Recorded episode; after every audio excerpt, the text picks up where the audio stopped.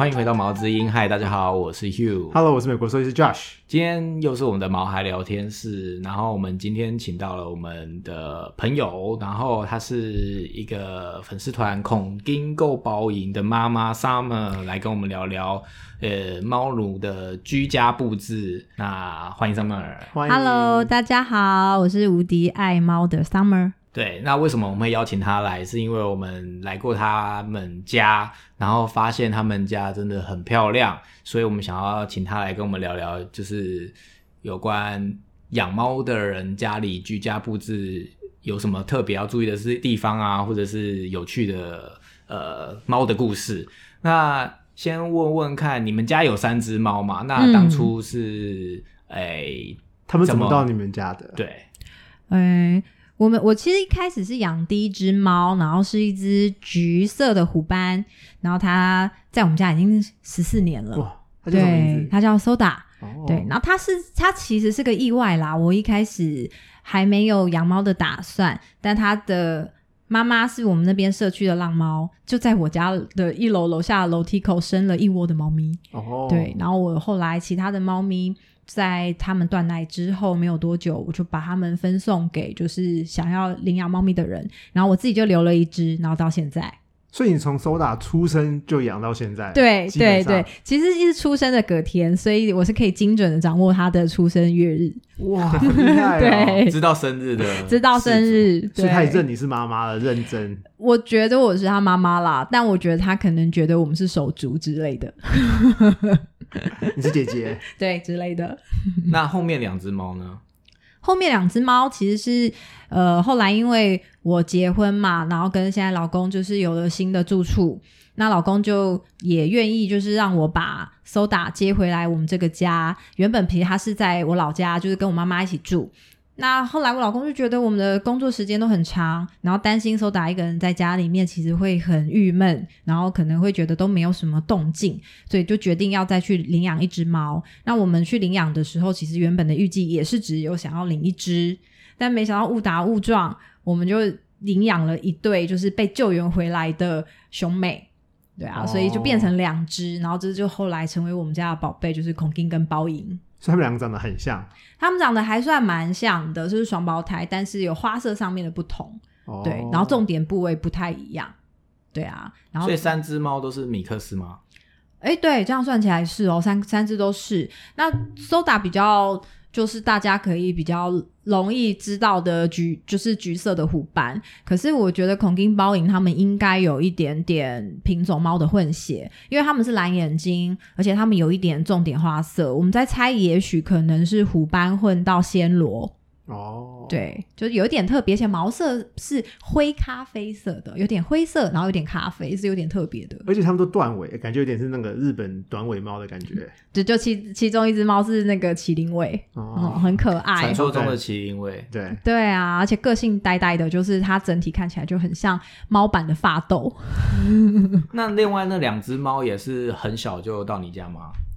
嗯，没有那么小，大概到我们家的时候大概快五个月。哦，那也是蛮小的。对，那他们两个来跟 Soda 处的好吗？一开始超不好啊。那你是怎么让他们就是和平相处？因为现在他们两他们三个超好的啊。嗯，其实这是需要有一个过渡的时间啦，有个过渡期。而且一开始其实两只小猫有在生病，他们都因为有感染到疱疹病毒。那它其实不是一个什么多严重，真的很严重很严重的病毒，你也知道嘛。嗯，那在接回来的时候，其实他们都是类似感冒的状态。哦，就是上呼吸道嗯有鼻涕眼泪，然后那些眼睛的分泌物都很严重，然后流鼻涕啊，所以我们是把他们隔离在书房，先隔离了一个月，哦。然后会让他们慢慢的知道这彼此的存在，就在这一个月里面，他们彼此是知道彼此的存在，只是他们只是他们不能彼此见面，哦。因为也为了收打的健康着想，所以是直到投药了一个月以后，两只小猫的病情稳定以后，然后也一而且他们其实是知道彼此的存在，我们才慢慢让他们接触。哦。那两只小猫其实是没有问题，因为两只小猫的个性其实比较特别，它们不太像一般的猫咪警戒心这么重，然后相反的，它们其实是一点戒心都没有的猫。它们还蛮像狗的、啊，对，它们很像狗。它们来我们新家的第一天就开始踏踏然后呼噜噜，然后还找一个地方就睡着了，然后 对，也没有躲嗯，然后还直接去用我们的就是手打的猫砂，就是他们完全当自己家，他们没有任何适应期。好开心哦。对啊，可反而是手打吧，他就是可能从小就只有自己一个人长大，比较没有那么社会化啦，所以他就有花了一点时间。那好家在是两只小猫是蛮喜欢找他撒娇，哦所以他从一开始的哈气到拒绝，然后到后面可能冬天也很冷吧，他就屈服了，他也就让两只小猫窝着他一起睡觉那。收打花了多久接受收那孔丁跟包影的啊？其实反我觉得是比我老公快诶、收到就是接纳他们的时间大概就是花了一个多月，但是我老公他接纳我老公大概花了六个月。那中间这个月是他是怎么样的抗拒他法啊？哦，他就是会不断的在我老公的睡觉的位置尿尿，尿他的枕头，尿他的位置。所以他认得哪一边是他，哪一边是你？对他就从来不会在我的位置尿好尿，聪明哦他，就是会在我老公的位置尿尿，他会尿在他衣服上面吗？会 也会 也会。哇，是所以划领地的意思吗？就是他不喜欢他，对啊，哦真的真的是这样子，行为学来讲的话，就是就是不喜欢的东西啊，他就是因为他觉得妈妈才是他的主人，然后家里来一个外人，他就觉得那个人是外人。哦，所以这个跟我们之前讨论过的那个，就是养宠物要就是断奶后再就是什么二两个月内两个月后再养有关系，对不对？就是它会比较难适应这样子吗？对啊，可是收打应该也是断奶之后才养，没有，他说隔天啊。哦，没有，就是断断奶，但是他们应该说是隔天就知道他们，但是我有让母猫继续的喂养小猫，哦我是他他到他们差不多三个月，哦，快快三个月我才把它接回来。对超专业的，所以他有社交阶段是有正式的完成嗯，。就那段时间都是妈妈照顾，我就是等于是我们那个楼下一楼的楼梯口，我们是征求了住户的同意，就让那只浪猫在那边照顾小猫，哦然后我每天会去喂喂食那只浪猫，那只母猫，搭一个窝。对，就让它在哦那边照顾它的小猫们。苏达认识新主人花一段时间，那孔丁跟波音来有吗？他们有适应你们两个吗？完全没有啊！我就像我说的，他们来的第一天就是直接对我踏踏，然后呼噜噜，然后就找一个，其中一只就找一个地方在沙发上就睡着了，然后另外一只就去用收打的猫砂，好像仿佛他们就是天生就是要住在我们家的样子，完全没有适应期耶。而且其实当初为什么会从一只就是领养一只，然后变两只，也是因为有一个有趣的小故事。嗯因为那时候我们只想养一只嘛，就去了一个中途的的之一个中途之家，然后去领养它们。那领养他们的过程当中，我就是想说，哇，那个朋友就是一个很，就是我们真的很敬佩他的一个朋友。然后他经营的的一个猫餐厅，然后楼上是中途，然后那边大概有四十几只猫。我一上去就想说，好吧，那我就要来好好的，可能感觉一下跟他们相处，然后看我今天可以可不可以顺利的，就是领养到一只小猫回去。我有问题，就是所以你是本来就看好要领养哪一只，还是你是去现场才决定要？我去现场，哦，对我没有，我没有特别的去去先去看啦，我就是直接到现场去因为我还是相信要接触。嗯对，然后我一到现场的时候，我才刚坐下来不到一分钟，就瞬间有一只小猫就跳到我的腿上，就开始跟我撒娇了。我就想说，嗯，这只猫怎么这么这么粘人这么奇怪？然后这就是孔丁。哦，然后当下我就觉得哇，它好可爱。然后然后我朋友就有来，然后就跟我聊一下说，哦，对呀、这个是我去平溪救到的猫咪。然后就大概聊了一下，然后我就在在我的身上这样就继续的撒娇，然后我跟它相处了一下下，我就觉得。嗯，那不然就这一只好了，所以我就完全没有看其他的猫。然后就在我决定说好，那不然就是呃，我跟老公就领养这一只的时候，它跳走，它跳走之后，突然又另外一只长一模一样的猫跳到我腿上，我还以为是我眼花，我吓一跳，说：“诶，怎么又有另外一只长一模一样的猫？”然后我朋友这时候才说：“对啊，我那时候去救援的时候，他们是同一胎两只一起救回来，但是这只是母猫。然后这那这就是后来的包赢。哦然后当下我就陷入了天人交战，我就想说：哈，他们是同一胎的救回来，然后我要拆散他们吗？然后再加上他们两只的性情都是一样的温驯，然后一样都在我腿上撒娇，我当下我就舍不得切割了。然后那个时候我老公就很反弹啊，我就我们两个人就这样子天人交战了一个月，然后最后老公还是成功的被我情绪勒索成功，所以我就把两只猫都带回来了。对，就大概是这样的过程。所以你怎么说服他的啊？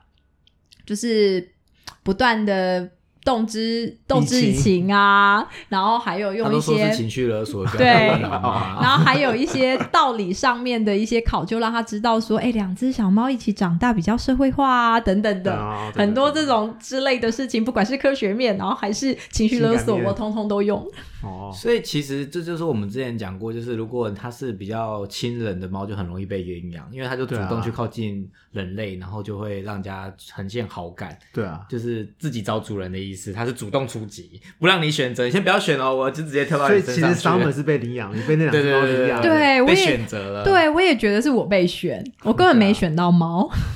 那讲到就是你的经验，其实还有包括就是搬家，就是其实你们也搬过家。那在搬家的时候有什么呃，你觉得遇到的困难啊，就是让猫咪习惯新家，或者是猫咪要怎么搬家，可以跟我们分享吗？嗯，我觉得对我来说，我们算很幸运，因为三只猫里面我们有两只是相对比较稳定的嘛，就是它们是比较没有戒心，然后很随遇而安的个性。那其实我们的重点会比较放在手打的身上，因为它比较没有社会化，它会紧张，然后它会紧张到可能甚至不吃不喝，不敢上厕所。对，它会有一个需要这样子的时间。然后，但是讲到这件事情的话，呃，我觉得前面很幸运，就还没搬家之前，这三只猫已经住在一起。但是我们的这只手打有因为两只小猫就是住进来之后，可能因为两只小猫真的社会化的很完全，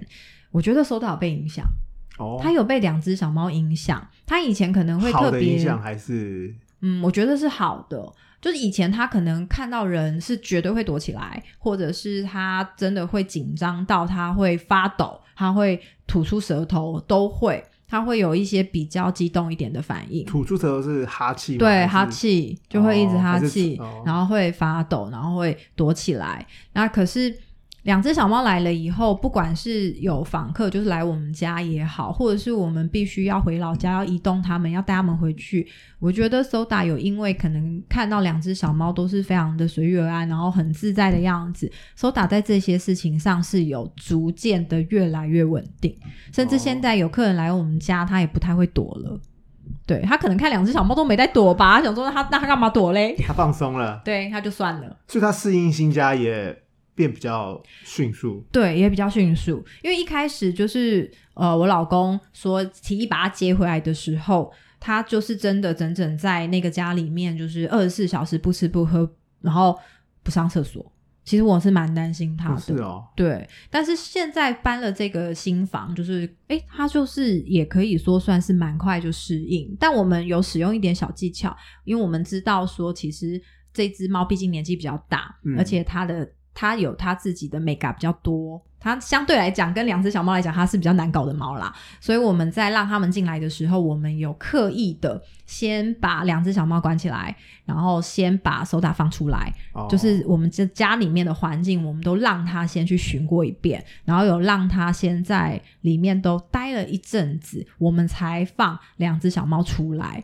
我们也是听别人给我们的建议，就是如果是这样子的话，呃，橘猫它自己本身它会觉得它比较是这个地盘里面的主人的主人，那两只小猫也比较会尊敬它。对因为已经先是收打的味道了。对，所以我们哦是有刻意做这样的安排。如果要讲起来的话，大概是这一点。哦，嗯，那你有用他们特别喜欢的猫草啊，或是玩具之类的，让他们就是可以接接纳这个空间吗？哦尤其是手打，我有会特别放，比如说他呃特别会去躺的毯子或者是垫子，哦就是在一些舒服的位置。那他自己到了这个新环境，他有发现到这个毯子跟垫子的时候，其实他就会直接习惯性的过去趴在那边。我有先使用这些味道性的，就是他可能平常就使用的毯子跟垫子，然后让他有比较情绪安抚的部分，哦而且甚至有的时候是我的外套。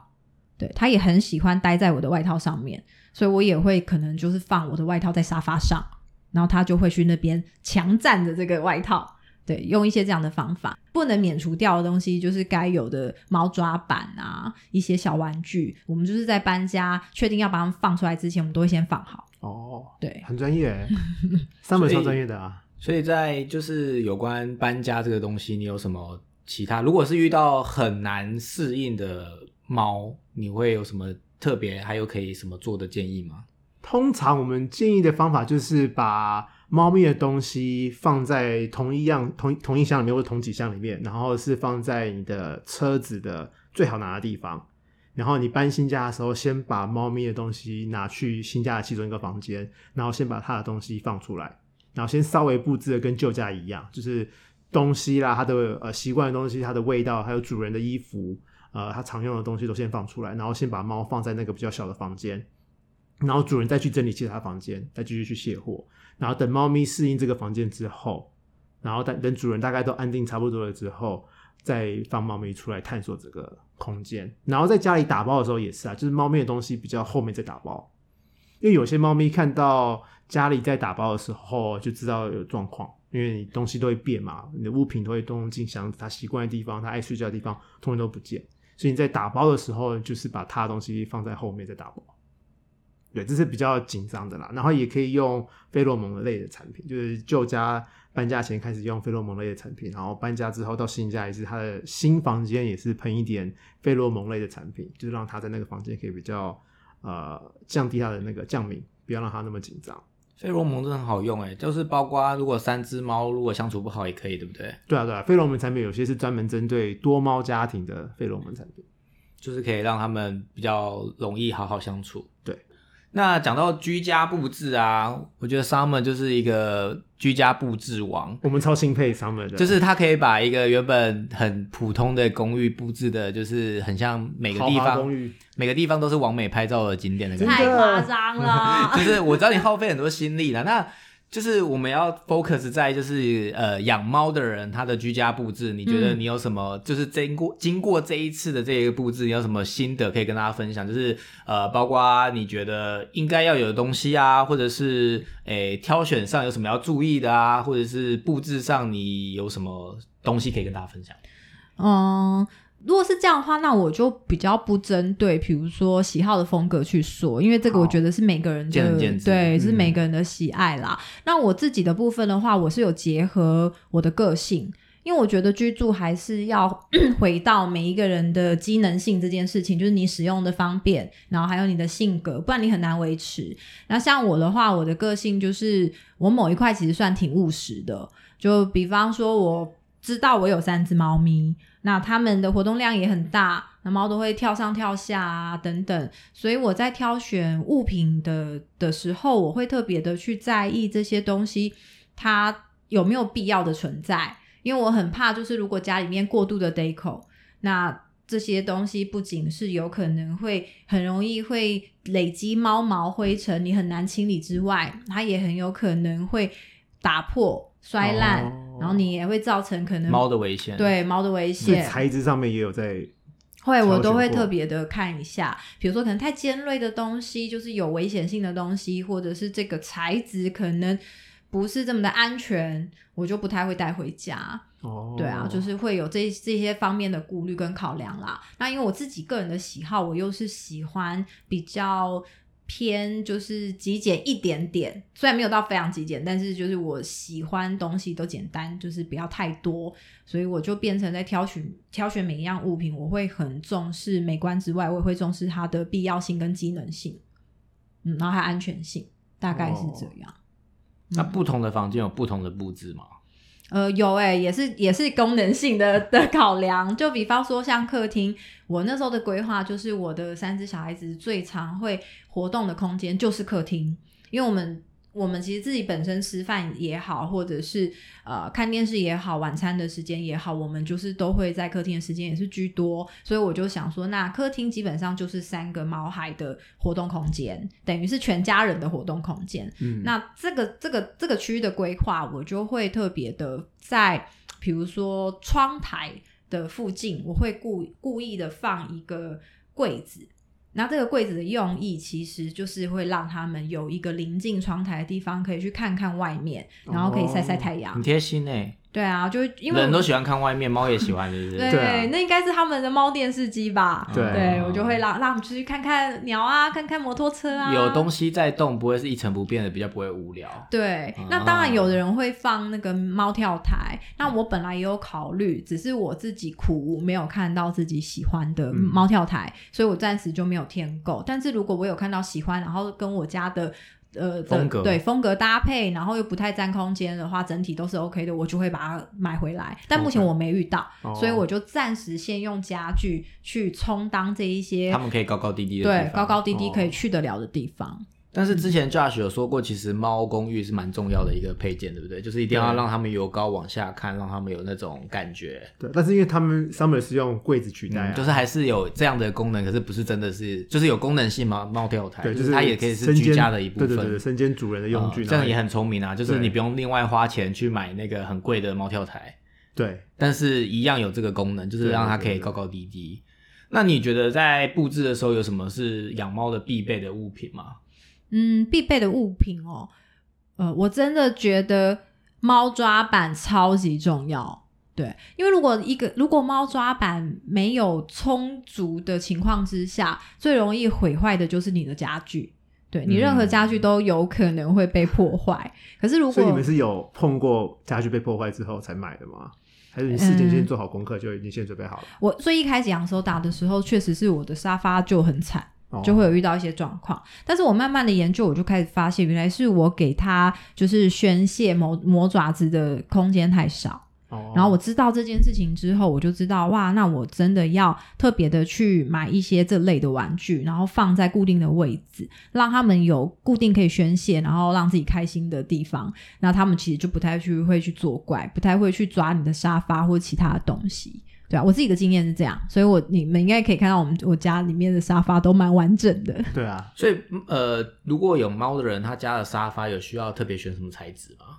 比如要选皮的是吗？还是因为它只要只要它有猫抓板过地方宣泄，所以什么材质都 OK。对啊，对啊，现在很先进，也有就是防猫抓布。哦，对，就是就算这个布料，就是你如果猫咪会去抓的话，它其也实没差对它好像韧性会特别强。我也有想过，我下一组沙发可能对，如果这一要换季，是是对居家布置要换季。对，如果假设不堪用了，我下一组我可能也会考虑老猫抓公听到有。开心吗？就是你要在大班天购。那那个猫抓板的数量有需要到多少才比较有？还是只要一个就有了？多猫家庭还是多多数个吧？你们家有几个啊？我们家这样严格算起来，因为有的是会可以身兼就是窝窝的样子嘛，嗯对这样大概有四个吧。对它，就蛮够的啊。所以就是只要一只有一个就可以了嘛？还是其实数量没差？就是它猫只要有抓板地方猫抓板是轮流用也可以。猫抓板的数量比较没有在追求，嗯就是大概那会越多越好吗？对啊，越多越好越多越好但是你不用买三只猫，也不用买到对，如十个啦。如果太多，家里面就会变得很拥挤，你可能连踩都会踩到。就把猫抓板变成那个居家布置，它就有一个猫抓板墙？哎、我跟你说，有现在有一些人真的很厉害，他们嗯就会把猫抓板，然后身兼一些设计，它甚至可以变成一点小家具，可是它又是猫抓板，之前我觉得超强的。某一集录音的时候，我就说把那个沙发用猫抓板的材质，它就是兼具猫抓板跟沙发，但应该很难做，就是就是那个很多呃猫猫的那个猫跳台、猫公寓，他们是旁边都是它的柱都是用那个哦绳子去缠的啊、就是身兼猫抓板的功能啊。就是一一物两用这样子。对啊，对啊，对啊，对啊，对啊。那有什么是你觉得没有养过的猫会需要注意的细节？嗯，你说没有养过猫的人，就是他第一次养猫，然后在家里有什么需要让注意，要让猫小心不要去碰到的东西，或是注意事项。注意事项哦，嗯，我觉得特别要注意的是厨房的领域，哎，对，，因为像我们家厨房是没有门的，嗯，所以这个地，它因为猫是会探索的动物嘛，你不太能够限制它不去哪边，然后你也不可能像狗狗，你有一个围栏就可以挡得住它。那我觉得像厨房的话，就是因为它毕竟是会有明火的 的的地方，嗯。然后还有就是清洁剂啊，化学或还有就是你会有厨余，会有垃圾，哦。那我觉得这些都会有一点，就是如果没有处理的很细心或很小心的话，比如说他误食，或者是他不小心被烫到，这种都是有可能的。对，那我们自己的话，就是会在厨房的地方会比较特别的去注意。所以是不让他们进去吗？还是你有特别加上锁吗？还是嗯、我们的做法是因为我们的我们不是瓦斯炉，我们是电电金炉。嗯那我自己的做法是，如果我都在家的话，我就比较不担心，因为他们其实平常也不爱去那里，哦我也不太会制造让他们喜欢去那里的氛围。对啊，就是我有，而且甚至我也会教导他们，让他们不是那么爱去那边，也是我的语气或是我的动作，他们哦其实蛮会看脸色的，哦所以他们自己平常没事其实不太会过去那边，因为知道我的声音会变，我会变比较大声，或者是我会有一些喝阻的动作。所以他们听得懂你下的那些，他们都听得懂他们都听得懂然后再来就是，我只要一出门，我就会去把这一些会就是明火的器具，就是电金炉的插头，我都会拔掉。哦，对我只要出门我就拔掉，就不是只是长途的出门，是只要我一出门我就拔。对，我已经养成这个习惯了。对，可能有点好像听起来有点神经质，可是我就是会担心，所以我会做这件事情。对，就安全你。就把他们当小孩在养啊，所以你都会想到这些问题，这就是妈妈会做的事啊。妈妈都会担心小朋友会跌倒啊，会怎样被烫到啊，有的没的。其实这是就是你就是标准的妈妈，就是对毛小孩而言就是合格的妈妈。我的意思是，嗯，这个是厨房的部分。那但这也比较是针对我现阶段我在这个新的居家环境里面，我觉得一开始我比较会遇到的状况。然后我现在就是三只猫咪也适应的很好，然后很多该避免掉的事情，然后该建立的习惯，其实现在都没有什么的问题。啊、那我觉得其实如果是针对所有的人，然后尤其是呃新手，就是刚开始养猫的人，我觉得最重要的一件事情还是呃安全上的防护，就是比比方说对对外窗或者是前后阳台，因为这些地方如果你有机会可以让猫逃脱出去的话，那这都是会有危险的。假设你住在比较高的地方，那就有可能会造成猫咪不小心坠楼，然后或者是不小心逃逃家。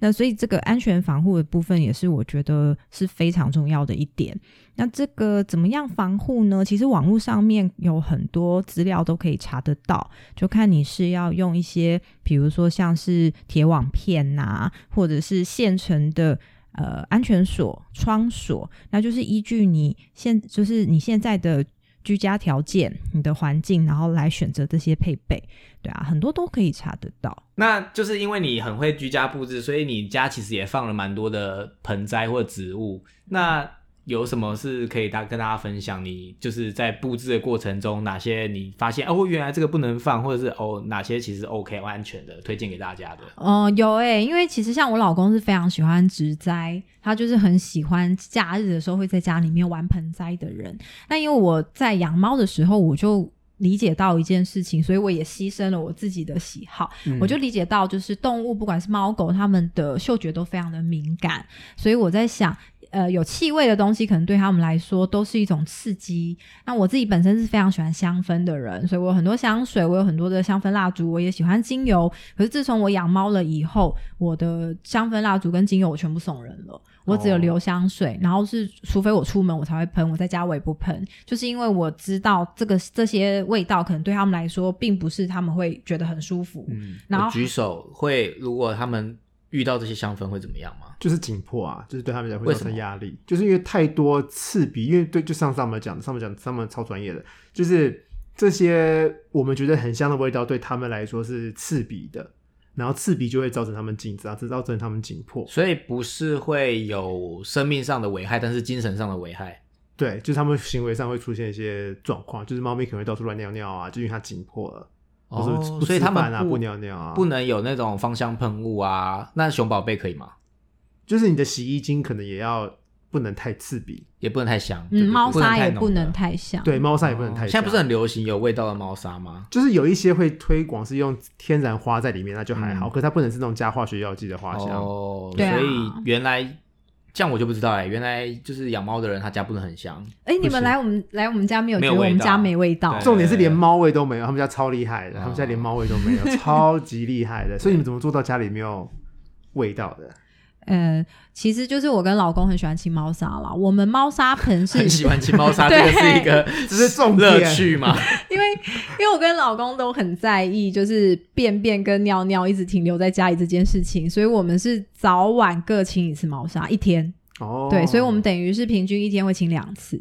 通常一天是至少一次，至少要一次。对，对那最好是几次？就一天两次，哦，最好就是两次，跟刷牙一样。对，所以每天刷牙的时候记得清猫砂，就不会忘记了。就顺差不多可能要先刷牙，再再清猫砂哦，不要掉过来哦，有掉过差吗？来掉过来会不小心吃到猫砂，哎，怎么吃口猫砂在嘴巴里面？因为可能有的我有知我知道有一些人可能比较习惯性是两天可能才清一次猫砂，啊对，因为他就会是那种人，因为他们会掩埋嘛，所以其实那个气味是不明显的。但是因为这一关就是我跟老公我我们俩过不去啦，所以我们就是一天清两而次。且多猫家庭不适合两天清一次，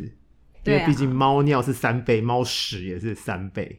所以像是他们这样子三只，最好是一天清两次嘛。嗯，对啊，哦，回到我们刚刚植物的话题，嗯，那所以你的心得是，我的心得就是因为我会想要避免这些气味，然后我也就连带的想到说，这些植物是不是也可能有不小心误食，然后有毒性这件事情。嗯，那为什么会有这样子的联想？是因为我之前有去上很基础、很基础的香氛的精油的课，嗯然后去上的时候，我才知道说，原来这一些植植物性的精油啊，它们其实使用不当，不只是宠物，连人类都会中毒。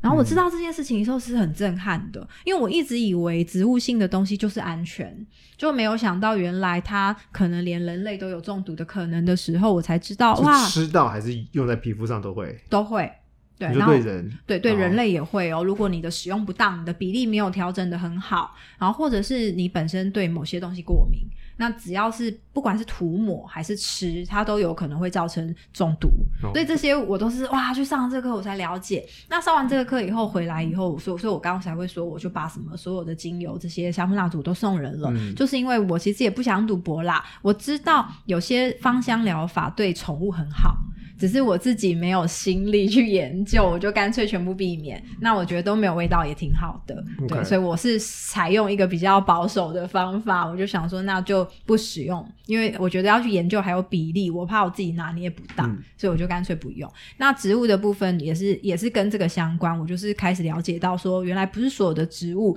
可能对动物都安全，所以我就有特别的上网去查，然后也会跟老公沟通，因为老公喜欢植栽，那我们去每一次去带植栽回来之前，我们都会去做功课，说，诶，这一盆。它会不会造成猫咪就是可能有误食中毒的可能？那如果有的话，我们就会分区域。如果是在家里面的空间，我们这一些危险的植物就通通不会出现，我们就可能会把它移到猫咪去不了的后阳台。然后都是有门啊可以锁起来的地方，然后那边的话就等于是我老公自己的的乐园，自己的天地。哦那那边他想种什么就种什么。反正猫皮会有一种阿贝的感觉，就很年轻，有一个地方是自己的小花园。这是阿飞耶，他没有参与录音，他有希望被我们这样讲吗，来，他听到了才知道，对，听到才知道，来不及喽。所以 Josh 有呃有什么我们就是常常听到或见到的植物，其实是不能放在家里的吗？像哦，Summer 他们家有种那个，我觉得还蛮酷的、啊，有种那个虎尾兰，但是他们虎尾兰就是放在呃他们的猫咪去不了的地方。，对对对对对，嗯然后像所以呃跟虎尾兰很近的就是龙舌兰，龙舌兰不行，就是拿来做 tequila 的龙舌兰。然后还有芦荟，就是大家还蛮爱种芦荟，因为芦荟可以吃，然后它又好看，它就是一个芦荟可以吃，但它其实是对宠物有毒的，对它对宠物其实是有毒的，就是它某个地方。哦我记得人吃的好像也要先刮掉某个东西才可以吃，就是你的皮要刮掉，对对对对人就是你。不能吃皮，皮太粗了。但是动物好像是整株都有毒，对。然后像大家爱种的那个万年青，嗯，万万年青青也是蛮常见的。对啊对啊。然后像蜘蛛兰也不行，然后花类花类其实还蛮多，大家最爱就是花，像所以家里不要出现康乃馨啦、菊花啦、百合啦啊，然后圣诞红，圣诞节快到了，圣诞红呃，猫咪狗狗也是有毒的，对。然后像水仙、郁金香这一类都是不行的。嗯，那然后还有我很喜我很喜欢的绣球花也不行，我知道绣球花不行的时候超难过的，不然好很少人会在家种绣绣球花，没有人去花市，花市就是一绣株一球花很漂亮哎、插花用的那种绣球对啊对啊花嗯，很漂亮它就是拿来做居家布置，很美。可是我就是、呃，还有尤加利叶也是，嗯可是就是因为这些都不行，所以我家就无缘，我只能买假的，我来放一下为什，么尤加利叶可以拿来居家布置啊？就很漂亮啊。你不懂啦，你就没有懂那个布置，在那边问人家这种专业的问题。绣球花我可以懂，因为绣球花就是一个很漂亮的花、啊。可是你仔细看，就是嗯，我前面有一个花瓶，那边摆了一根就是尤加利叶的树枝，那一枝是假的，啊它是尤加利叶啊，对，它是塑胶。哦，好漂亮哦。对啊，我就只能买假的、我就是一个没有美。感的人。还有像是过年常见的风信子跟百合都不行，对不对？对，哦，然后哦，外出登山还蛮常碰到那个毛地黄，对毛地黄那个也不行，然后鲁冰花也不行。就是如果你有带宠物去登山的话，也要注意它去靠近这些，就是狗啦，狗可能比较有可能带出去遛狗。对啊。那鲁冰花跟那个毛地黄。毛地黄而，且我觉得毛台湾还蛮厉害，就是因为户外种很多毛地黄，但是你只要去登山步道，要是附近有毛地黄的话，通常登山步道都会贴警呃警告，说这边有毛地黄，不要接近，嗯，对啊，因为有毒。所以那在家里想要摆设的话，有什么花是安全的？我指花类，嗯，花类我比较不清楚的。啊，其实兰兰花？可以，对啊兰花可以啊。哦对，花类我比较不清楚，但是我很推荐波士顿蕨叶。哦，对呀、因为它又漂亮，它又漂亮，然后它又是无毒性，而且你悬吊也很好看。它是那个大叶子那种嘛。就是我们客厅进来那个悬吊在空中的那一盆，哦，那就是波士顿贴照片给。大家对，我觉得这是又漂亮又美观，然后又没有毒性。嗯，对啊，我会问这个问题是因为呃，植栽是固定的嘛，但是很多人常常会在餐桌上每周换一个花花来插，所以花除了兰花是安全的，有什么比较普遍你知道是安全的可以放的吗？玫瑰可以啊，玫瑰也可以，把刺弄掉就可以了。不行我就想要吃它。那被打 猫会剥啊，会刺到手手。哦，所以玫瑰是安全的玫瑰其实味道都偏重，哦，所以花可以，但是香味可能还是要注意一下对，。香味可能所以一朵可以，不要一一一束的意思，就是没有那么浓吗？嗯，我我个人倾向不要太香啦，嗯就是他们会住的比较开心。就是他们不喜欢太浓的味道。对对对所以其实重点是因为呃植物其实太多种了，所以如果你要在家居家布置，或者是呃你是养猫的人的话，可能所有的植物都要先上网查过。就像你一开始，嗯如果你去花市有逛的话，你都会先查它可不可以放，然后你才会买嘛，对对？是，啊，我们去逛花市，你就会看到，就是我跟我老公两个人就超忙，我们两个就是一直在划手机，一直在查这个植到底可不可以物到底带回可不可以带回去。对啊，就大家在买植物的时候，真的是要上网查、欸嗯然后、呃，未来我们也会写一篇植物关于有毒植物、无毒植物的呃文章，我们会放在方格子上面。嗯，我这边也可以分享，就是因为居家布置这几年，其实应该大家都还蛮呃有一个热情，那大家会很想带回来的植栽，而且又很漂亮，这几年很红的有龟背玉，嗯然后还有那个小天使，然后其实都是很漂亮的植物，可是它们都是很可惜，都是有毒的，哦，所以龟背玉是不行的。不行。最近所有人都在剖剖龟背玉啊，我也不知道为什么它要那么夯。嗯，它漂亮，但是就是它真的不适合有宠物的环境。嗯然后小天使也是，哦对，小天使、大天使都不行，它们都是有毒的，但它们也都是很美。对啊，所以我们家就算有，也是都在我老公的乐园，就就不能带阿贝的进来农农场。那我们等一下去看一下它长怎么样，我其实不知道它们长什么样子哎、总而言之，就是因为植物实在是太庞大了，所以最最后之后，我们 Josh 会在方格子我们的官方部落格里面 PO 就是相关的图文介绍。那重点就是希望今天的节目对大家有帮助。就是如果你是新手爸妈，然后想要养宠物，然后也刚好想要为他们布置环境的话，希望就是我们的。呃，民间专家 Summer 有帮助到大家，然后提供大家一些呃，不管是友善宠物的环境，或者是居家布置的重点。那如果大家对孔金跟包银他们的那个生活有兴趣的话，可以 follow 他们的 IG 或 FB，我们会放在我们的底下连接。那我们今天的节目就到这边啦，我们就下次再见喽，拜拜，谢谢，拜拜拜。